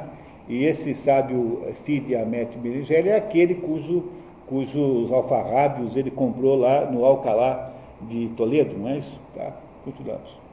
após o enterro, Dom Quixote e Sancho Panza embrenaram-se no mesmo bosque, onde tinham visto desaparecer a pastora Marcela, sem a encontrar. Topam, no entanto, com um grupo de arrieiros de Iambas, e desfrutavam de um sítio mimoso de erva e água. É, a palavra arrieiro aparece o tempo todo aí. Arrieiro é o nome antigo que se dá para os guardadores de animais. Os condutores de animais de carga são arrieiros. São aquelas pessoas que conduzem os animais de carga de um lugar para outro. Rocinante, atraído pelas éguas, sem pedir licença ao dono, deu o seu trotezinho algum tanto picadete e foi declarar a elas a sua necessidade. Olha que maravilha, né? Que, que beleza de descrição. O Rocinante é apaixonado pelas éguas, né? Muito bem. As éguas, porém, o receberam com as ferraduras e a dentada. Dom Quixote, para vingar a honra de seu cavalo, arremete-se com Sancho Panza contra os arrieiros, que eram muitos, e acabam surrados impiedosamente. Os iambueses partem deixando aos dois aventureiros em pouco bom estado, de estômago ainda pior. Dolorido pela pancadaria, Dom Quixote diz a Sancho nunca ter esperado tal comportamento de Rocinante, a quem tinha por pessoa casta. Explica ao seu escudeiro ser normal na vida de um cavaleiro este temporal tamanho de pancadas que nos desabou nos espinhaços. Que as costas, né? E assevera que as feridas que na batalha se recebem antes dão honra do que atiram. Quando a dupla parte, Dom Quixote estropiado vai deitado sobre a mula de pano. É, o Dom Quixote não consegue mais montar essa altura, porque essa altura ele vai em cima da mula, né? Completamente estropiado, com uma porção de fraturas, né? umas fraturas generalizadas tal, de mais uma aventura mal sucedida. Capítulo 16 Do que sucedeu ao engenhoso fidalgo na venda que ele imaginava ser castelo. Chega a uma estalagem que Quixote julga ser um castelo. Sancho Panza explica que seu amo havia caído de um penhasco e que trazia algum tanto amalgadas as costelas. É batida, né? porque ele chega de- deitado em cima do cavalo, então para explicar por que ele está estropiado daquele jeito, o, o Sancho Panza mente dizendo que ele havia caído num penhasco. A mulher do vendeiro, muito caridosa, acode o fidalgo com a ajuda de sua filha da criada Maritornes, uma moça asturiana, torta de um olho e do outro pouco sã. Não, não devia ser, portanto, nenhum exemplo maravilhoso de beleza, né? A Maritória. Dom Quixote instalado numa cama improvisada no sótão, onde também dormia um arrieiro. Naquela noite, depois que os patrões já estavam dormindo, Maritornes foi encontrar-se com o arrieiro, companheiro de quarto de Dom Quixote, e quando ela chega, o herói, que com dolorido das costelas tinha os olhos abertos, que nem leve, julga que se trata da filha do castelão, que havia vindo para passar com ele um bom pedaço. Quando a moça passa ao lado de sua cama, Dom Quixote a agarra e lhe diz: A Maritornes, né? Agarrou a moça, né? Olha só o que eu vou dizer para ela. Quisera achar-me em termos, formosa e alta senhora, e poder pagar tamanho mercê como esta que me haveis feito, com a vista da vossa grande formosura. Porém a fortuna, que se não cansa de perseguir aos bons, quis prostrar-me neste leito, onde me acho tão bonito e quebrantado, que, por maior vontade que eu tivesse de vos satisfazer, de modo nenhum eu poderia. A esta impossibilidade acresce outra maior, e as até que tenho prometido guardar assim igual Dulcinea del Toboso, única senhora dos meus mais ocultos pensamentos. A não se me por isso diante, não seria eu cavaleiro tão, tão sandeu, e deixasse fugir a venturosa ocasião que a vossa grande bondade me faculta. Vejam que cantada mais elegante, né? Compare com uma cantada moderna, tipo assim, se você fosse um sanduíche, você ia ser X princesa. Pensou uma coisa, que barbaridade, uma coisa dessa? né? Imagine, né? Compare, compare então, né? Que, que, que coisa mais chique, né? Tá? Vamos ver. Maritornes, aflitíssima e tresuando, resiste ao abraço. O arrieiro aproxima-se e desfere tão terrível murro nos estreitos queixos do enamorado cavaleiro que lhe deixou a boca toda a escorrer em sangue. A confusão atrai o vendeiro, de nome João Palomec, o canhoto. Maritornes, com medo de ser vista naquele quarto pelo patrão, esconde-se na cama de Sancho Panza, que, assustado, sem entender nada, começou a tirar punhadas para uma e outra banda, apanhando não sei quantas Maritornes, e retribui a Sancho outras tantas. Na confusão, o arrieiro dava em Sancho, Sancho na moça, a moça em Sancho, o vendeiro na moça.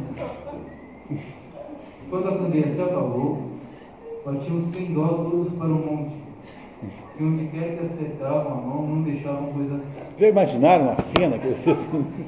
Que coisa mais extraordinária, né? Aquela briga naquele escuro, dando bolacha em todo mundo e tal. Essa, é- essa cena é impagável, né? Muito bem. Um quadrilheiro da Santa Irmandade, presente na venda, intervém e manda parar a briga. Como Dom Quixote estava de boca para o ar sem sentidos, como Julgou o morto. Quer dizer, vai dar certo isso, pessoal? Tem, seu José Rúlio, parece que vai dar certo essa aventura? Eu acho que vai. Tá certo. Então, ótimo. Vamos lá então. Capítulo 16, 17, né? capítulo 17, em que prosseguem os inúmeros trabalhos que o bravo Dom Quixote e seu escudeiro Sancho Panza passaram na venda, que o fidalgo, por seu mal, cuidara ser castelo. Dom Quixote, razoavelmente decomposto, assegura a Pança que o castelo é encantado, confirma que a filha do castelão o havia vindo procurar e que estava com ela em dulcíssimos e amorosíssimos colóquios, quando veio a mão de descomunal gigante e o presenteou nas queixadas com tal murro que, perante o escudeiro, a moça deveria estar, deveria estar sob o feitiço de algum encantado mouro. Quando o oficial de justiça vem ver o suposto morto, e ao vê-lo vivo o cumprimenta, Quixote, tomando pelo tal mouro encantado, o ofende. Se eu fosse vós, havia de falar mais bem criado. É moda cá na terra tratarem-se assim os cavaleiros andantes, pedaço de madraço? Pedaço de madraço é, é pedaço, é, é vazio, vagabundo, né? Cham- Chamou o quadrilheiro da Santa Irmandade de vagabundo. O quadrilheiro ofendido levanta a candeia e dá com ela na cabeça de Dom Quixote, de sorte que a deixou muito bem escalabrado. Esfolada. Também levou agora com o candelabro na cabeça agora, porque ofendeu o oficial de justiça. Para curar aquele novo ferimento, Dom Quixote produz nova porção do bálsamo curativo e o bebe, vomitando tudo em seguida. Adormece durante três horas, ao cabo das quais acorda, sentindo-se aliviadíssimo do corpo, e julga de fato ter descoberto o bálsamo de Ferrabras, e que podia dali em diante meter-se em quaisquer rixas, pendências e batalhas, sem medo nenhum, por mais perigosas que fossem. Dom Quixote prepara-se para ser em busca de novas aventuras e agradece ao cortesão, colocando-se à disposição dele para vingar os que recebem tortas, tortas e castigar a leivosia. É, tra- alevosias são traições, né? O castelão é o dono do, do boteco lá, né? Do, da hospedaria, que ele acha que é um do- chefe de um, que é um senhor de um castelo. O vendeiro, no entanto, só quer receber as despesas da estadia. Dom Quixote chama-o de sandeu e desastrado hospedeiro, e parte indignado. Sancho, mais lento que o patrão, igualmente cobrado, explica ao vendeiro que também não pagará, com base nos velhos costumes que regem a hospitalidade aos cavaleiros. Quatro cruzadores de Segóvia, três fabricantes de agulhas do Potro de Córdoba dois vizinhos da feira de Sevilha, por brincadeira, descem pança do jumento e o atiram para o alto, a divertir-se com ele como com um cão por festa do intrudo. É, intrudo é carnaval. Até hoje chama assim em alguns lugares, né? Intrudo.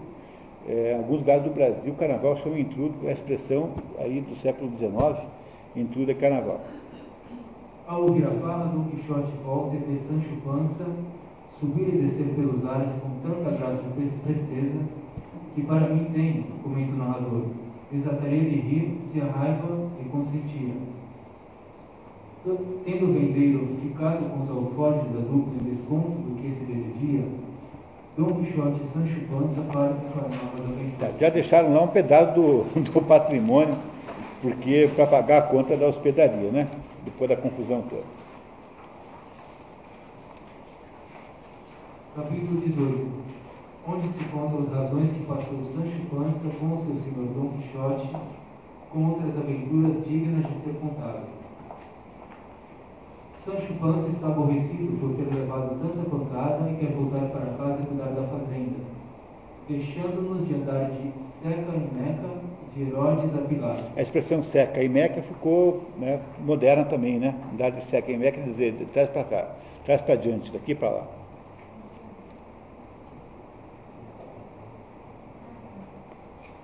Dom Quixote diz que nada há melhor do que vencer uma batalha. Pança o relembra de que não haviam vencido batalha nenhuma, exceto a do Biscaíno, que dela saíra vossa mercê com meia orelha e meia de menos. Meio capacete de menos. Né? Então para cá tudo tem sido bordoado murros e mais murros. Não tem dado certo. Dois rebanhos aproximam-se de direções opostas e Dom Quixote os confunde com dois exércitos de cavaleiros e atacam um deles, acreditando tratar-se do imperador Alífio Pavão, senhor da grande Trapobana e um pavão furibundo. Sancho insiste que são pastores e ovelhas. Os agredidos reagem e começam a cumprimentar-lhe as orelhas com pedradas como punhos. Quixote pergunta, onde está soberbo Alífio Pavão? Uma pedrada atinge-lhe a boca e quebra-lhe três ou quatro dentes. Quixote cai do cavalo e os pastores, pensando tê-lo matado, fogem. Vendo aquela cena, Sancho Panza amaldiçoa Loren e tinha se metido naquela empreitada e se lamenta. Não lhe pregava eu, senhor Dom Quixote, que se tornasse atrás, e que os que iria cometer não eram exércitos, senão carneiradas. Quixote declara-se vítima de encantamentos e assevera que o rebanho logo transformar-se-á em homens novamente. Dom Quixote vomita o resto do bálsamo sobre Pança, e enojado decide voltar sozinho à terra, mesmo perdendo, perdendo as esperanças da prometida ilha. Quixote o dissuade. Sabe, Sancho, que só quem faz mais que outrem é que é mais que outrem. Todas estas inclemências que nos acontecem sinais são de que breve se nos há de o tempo a e as coisas correr-nos melhormente, porque não é possível que nem o mal, nem o bem sejam perduráveis. Que beleza, né? Que coisa bonita, né? Ou seja, só quem faz mais que outrem é mais que outrem. É? Essa é a regra fundamental dele. Seja, por mais que eles estejam se dando mal, muito mal, né? Está se dando muito mal, tem a obrigação de continuar lutando. Essa é a ideia que Dom Quixote diz para o seu escudeiro, Sancho Panza, que está louco para se mandar, porque já viu que não vai ter ilha, nada, só vai ter mais bordoadas, provavelmente, até o fim da história. O que de fato é o caso. Não é isso? Mauro, por favor. Capítulo 19. Das discretas razões que Sancho passava com seu amo e da aventura que lhe sucedeu com o defunto e outros acontecimentos famosos. À noite, a dupla encontra grande multidão de luzes que não pareciam senão estrelas errantes. Eram cerca de vinte encamisados, todos a com suas tochas acesas na mão, após eles uma liteira coberta de luto, a caminho de. É uma procissão noturna em que se carrega um cadáver, né? Todo mundo levando uma tocha. Julgando os malignos de algum modo, Quixote interrompe a passagem e os desafia. Parai, cavaleiros, quem quer que sejais, e dai-me conta de quem sois, de onde vindes, aonde ides, e que levais nas antes, e segundo as mostras, ou vós outros haveis feito, ou vós não feito a vós algum desaguisado, e convém, e é mister, que eu saia, ou para vos castigar o mal que perpetrastes, ou para vos vingar da sem razão que vos fizeram a vós. Ele chega a dizer assim, ou vocês fizeram alguma coisa má, então eu vou castigá-los, ou vocês foram injustiçados, então eu irei protegê-los. Isso que ele diz daquela posição. Os viajantes insolentemente respondem não terem tempo para tantas perguntas e Dom Quixote os ataca. Os membros da comitiva julgam tratar-se do demônio querendo roubar o cadáver. Os sacerdotes com as tochas fogem. Na confusão, um dos enlutados, Alonso Lopes, cai e quebra a perna.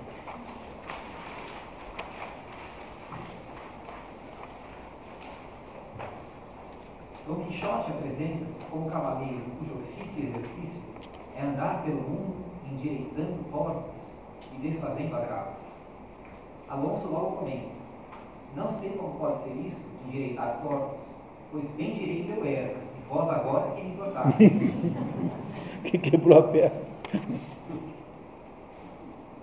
Enquanto conversava, Sancho Panza andava ocupado em aliviar uma azêmola carregada de virtuais que os bons padres traziam. É, porque os padres saíram correndo, achando que era o demônio, está roubando o que está sendo carregado ali numa azêmola, que é uma aquelas mulas, né? Sancho Panza propõe que Don Quixote seja também chamado Cavaleiro da Triste. Nota, por triste figura entende-se face triste. Por causa de sua aparência, afetada pelo cansaço deste embate, ou talvez a falta dos dentes queixais. O que Don Quixote concorda. Ele perdeu os dentes numa pedrada, lembra? Não tinha os dentes na frente.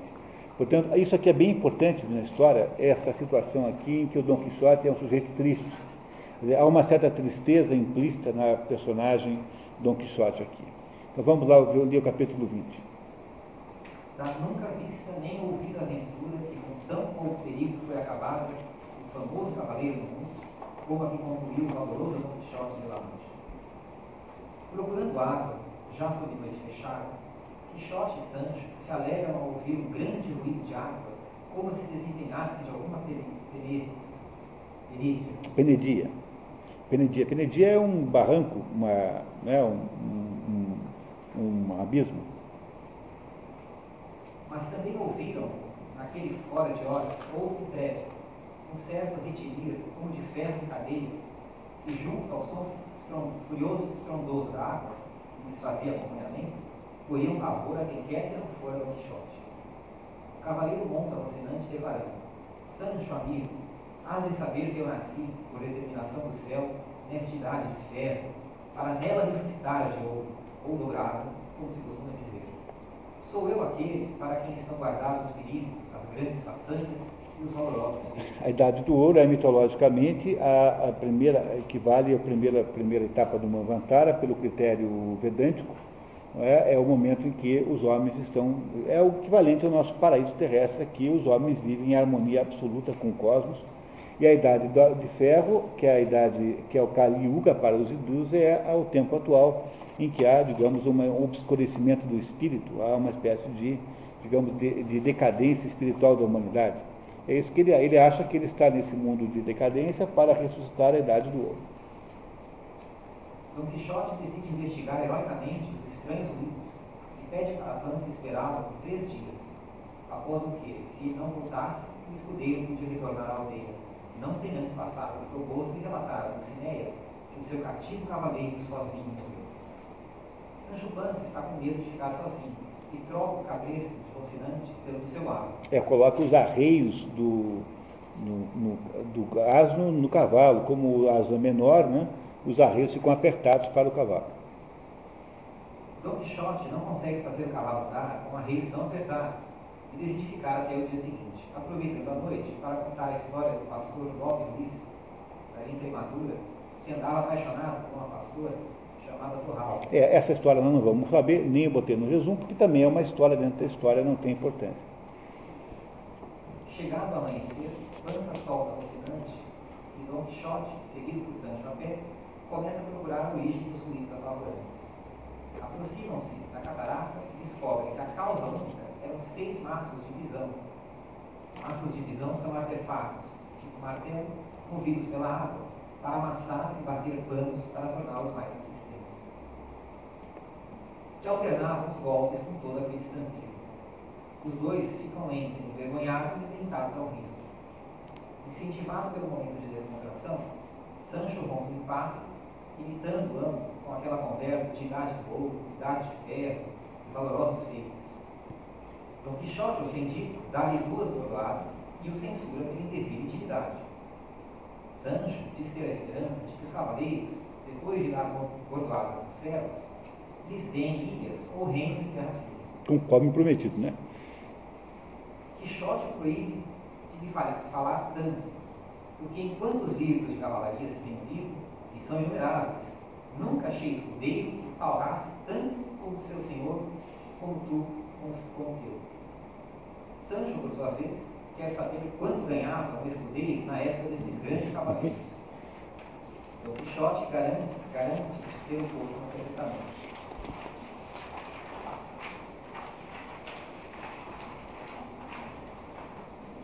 Capítulo 11 trata da alta aventura preciosa, trata da alta aventura, preciosa ganância do elmo de Mambrino. Trata-se do elmo encantado e Reinaldo de Montalbán, herói da canção de Géssima Mônica, tomou ao muro outro herói de cavalaria, Reinaldo de Montalbán, que tomou esse elmo ao mouro chamado Mambrino. E é esse elmo agora que o Dom Quixote julga que vai recuperar para si. Veja só a situação. Com outras coisas sucedidas ao nosso invencível cavaleiro. Aproxima-se um barbeiro, portando na cabeça uma nova bacia de latão para se proteger da chuva. O fidalgo confunde a bacia com o elmo de Mambrino, atribuindo ao achado providência. Uma porta se fecha, outra se abre. Sancho diz que poderia mostrar o engano, se pudesse lhe falar, como era o seu costume. O fidalgo ataca o barbeiro cai o burro e sai correndo, largando ali o elmo, pareceu muito grande quando Quixote experimentou. Sancho insiste que é uma bacia e troca o bardo do burro abandonado pela do. É, o bardo é a cela, né? Então aproveita e rouba a cela do, do, do, do burro do barbeiro. Sancho queixa dos resultados até ali obtidos. E dia há que ando considerando quão pouco se ganha em andar buscando essas aventuras que vossa mercê espera por estes desertos e encruzilhadas. Dom Quixote fantasia encontrar uma princesa e tornar-se rei quando o pai dela morrer, enobrecer Sancho Panza, tornando um duque, que só falta agora é saber que monarca dos cristãos e dos pagãos andará em guerra e terá filha de tão extremada formosura. 22. Da liberdade que Dom Quixote deu a muitos desditados, que iam levando contra sua vontade, onde eles pulsiam querendo. É, iam levados para as galés, né? Era um grupo de condenados, são levados para as galés, que Dom Quixote vai libertar, achando que são os perseguidos pela justiça, pela, pela injustiça. Doze condenados acorrentados, conduzidos para as galés por quatro guardas, aproximam-se da dupla na estrada. Quixote quer saber dos seus crimes e cada um dá sua versão fantasiosa, corrigida imediatamente pelos guardas, que os descrevem como os verdadeiros delinquentes que de fato são. Um deles, o mais acorrentado, Ginésio de Padamonte, estava escrevendo um livro sobre a sua vida. Depois de ouvir as histórias, Dom Quixote exige dos guardas a libertação por bem dos prisioneiros, ou esta lança e esta espada, com o valor do meu braço, farão o esforço de executê-los. Não tendo sido atendido, o fidalgo avança sobre o comissário e dá com ele em terra, mal ferindo uma lançada. Aproveitando a confusão, os condenados dominam os guardas e se soltam. Dom Quixote pede a eles, em agradecimento, procurem Dulcinea e Corvoso e lhe contem sua façanha. Os condenados debochadamente negam o pedido e os atacam a pedradas, despojando-os de seus bens. não só os condenados surram os dois, como também levam tudo que eles têm, começando pelo burro do, do Sancho Panza. Não é? Muito bom. Ficaram sós o jumento e Rocinante, Sancho e Dom Quixote. O jumento, cabisbaixo e pensativo, sacudindo de quando em quando as orelhas, por cuidar que ainda não teria acabado o temporal das seis chapas, que ainda lhes uniam aos ouvidos. Rocinante, estendido junto ao banco, pois também o derrubara outra pedrada. Sancho, desenvolvado e temeroso da santa irmandade.